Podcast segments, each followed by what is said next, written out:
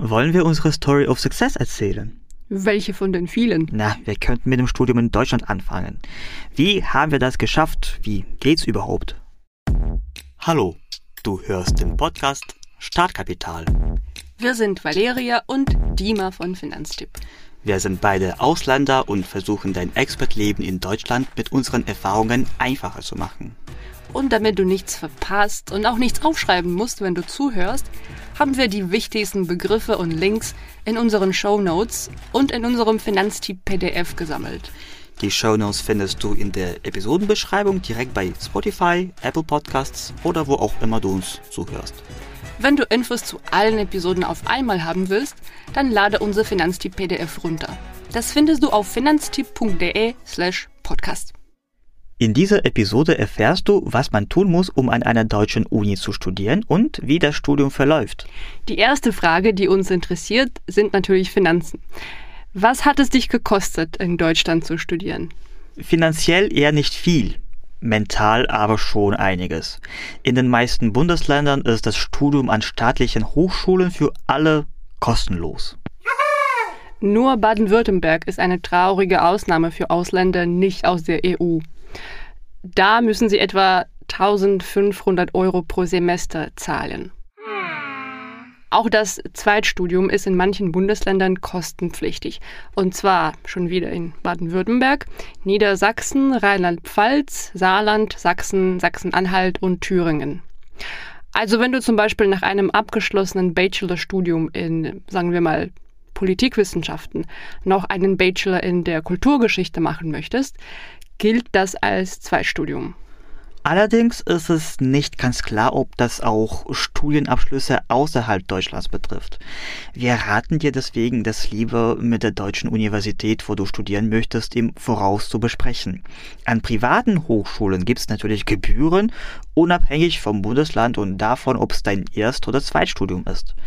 Die sind viel höher als der Semesterbeitrag. Je nach Hochschule musst du schon mit einigen tausend Euro im Jahr rechnen. Ja, man muss an staatlichen Universitäten bloß den Semesterbeitrag zahlen. Im Durchschnitt sind das ungefähr 300 Euro pro Semester. Gute Nachricht, dazu gehört auch dein Semesterticket, mit dem du den öffentlichen Verkehr in deiner Stadt nutzen kannst. Nächste Station, Geldsparerstraße. Und damit sparst du enorm viel Geld. Eine Fahrt mit der Berliner U-Bahn zum Beispiel kostet 3 Euro. Wenn du fünf Tage die Woche hin und zurück mit der U-Bahn fährst, kommst du auf 120 Euro im Monat. Noch besser ist, dass man in Deutschland mit einem Studierendenausweis fast überall für Theater, Museen und Kinos eine Ermäßigung kriegt. Mhm. Wie bewirbt man sich denn für ein Studium? Bei staatlichen Hochschulen über Uni Assist.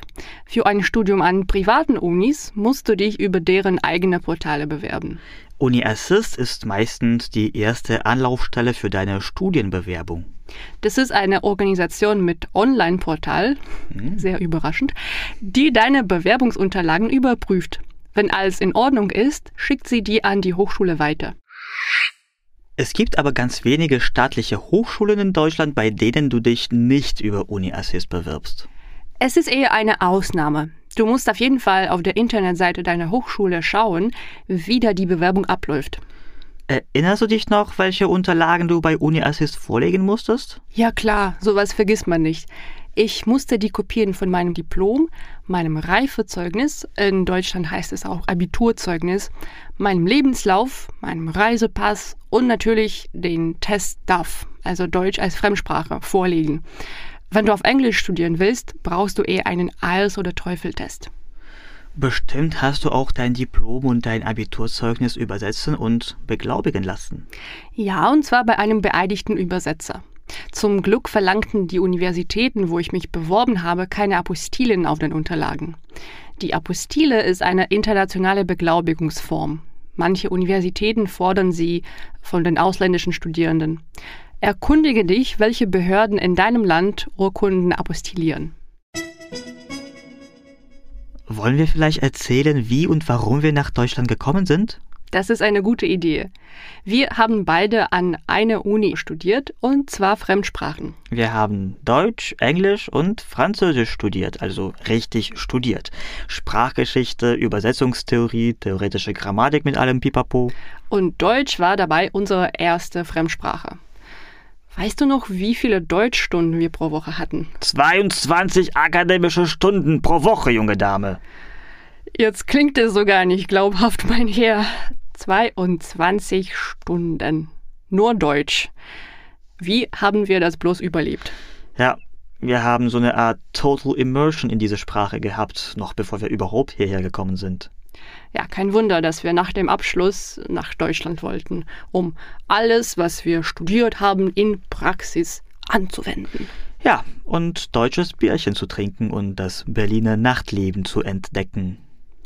Seitdem wir in Berghain nicht reingelassen wurden, führen wir ein anständiges Leben und machen Podcasts für diejenigen, die noch hoffen, das zu schaffen. Ich erinnere mich, dass mich damals bei der Bewerbung noch ein Wort ziemlich abgeschreckt hat. Das war Hochschulzugangsberechtigung. Wieder mal ein schönes, langes deutsches Wort. Die Sache ist die, dass ein ausländisches Reifezeugnis, das man nach Abitur bekommt, vor allem wenn es ein Nicht-EU-Land ist, in Deutschland oft nicht ausreicht, um an einer Hochschule zu studieren. Deswegen braucht man manchmal noch mindestens paar Jahre an einer Universität in seiner Heimat.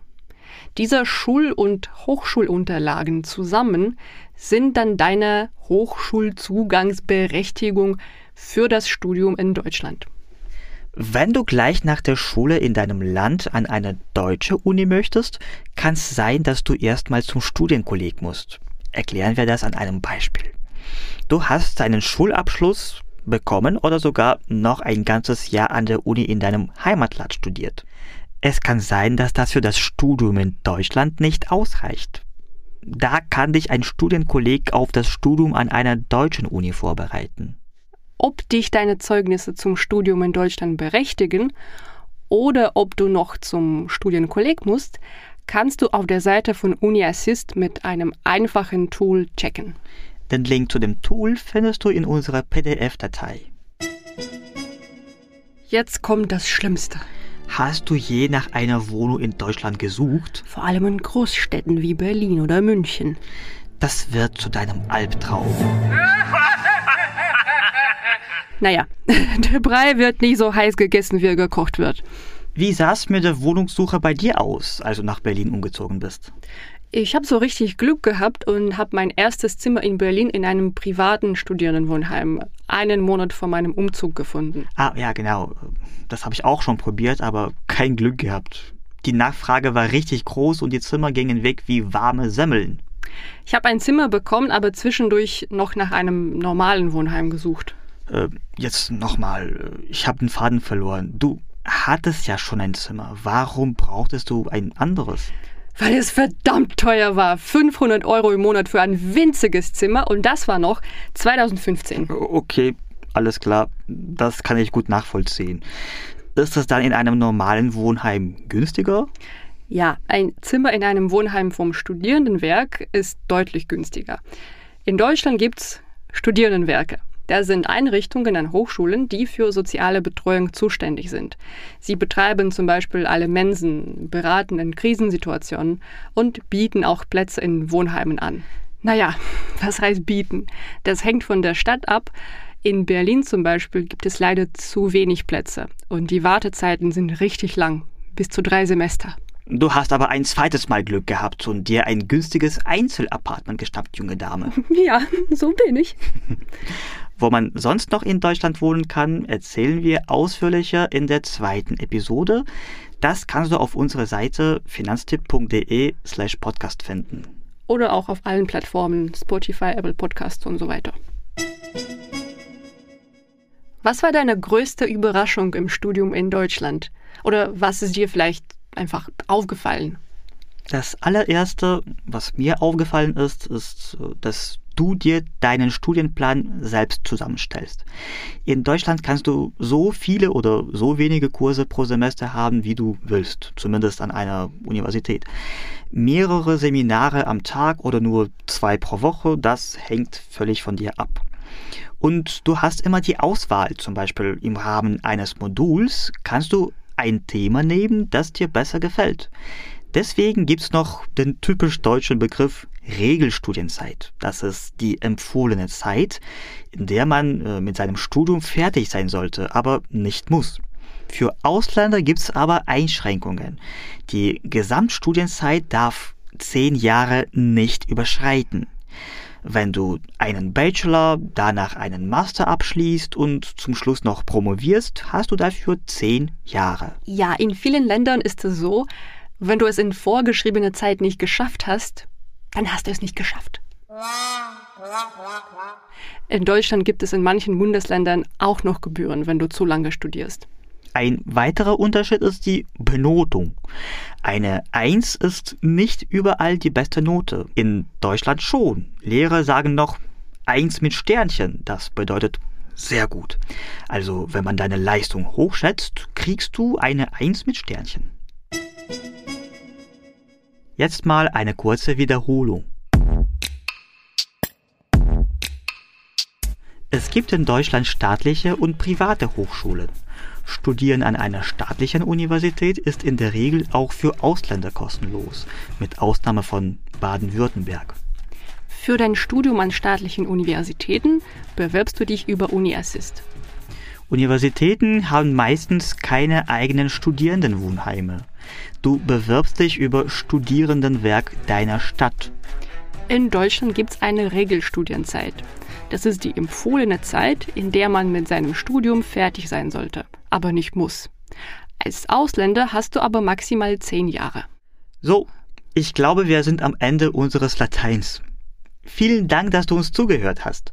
Hoffentlich konnten wir dein Expertleben ein bisschen erleichtern.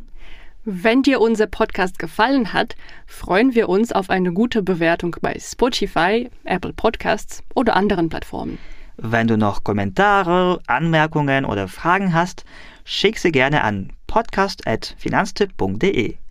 Damit wirst du uns sehr helfen, Material für die zweite Staffel zu sammeln.